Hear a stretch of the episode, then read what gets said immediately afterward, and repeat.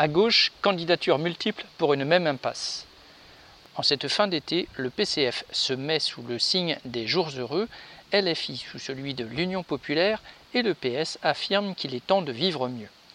Par jours heureux, le PCF promet des salaires dignes, la retraite à 60 ans avec de meilleures pensions, des vacances.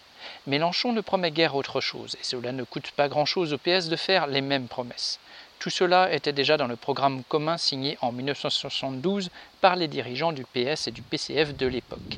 La gauche promettait alors de changer la vie des classes populaires si elle parvenait au pouvoir.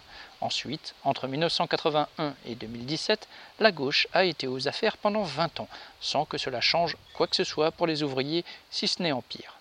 Aussi bien Fabien Roussel que Mélenchon et Hidalgo parlent de reconquérir les classes populaires. Mais qui a poussé les électeurs des classes populaires à s'abstenir, voire à voter pour Le Pen, si ce n'est les trahisons et les mensonges de la gauche? Cela n'empêche pourtant pas PCF, LFI et PS de reproposer la même chose, sans même se donner la peine de changer de vocabulaire. Pour l'instant, les entre guillemets jours heureux et le entre guillemets vivre mieux sont réservés aux capitalistes et aux actionnaires des sociétés du CAC 40. Et pour changer cela, il faudra tout autre chose que les partis faillis et déconsidérés de la gauche du gouvernement. Denis Allaire.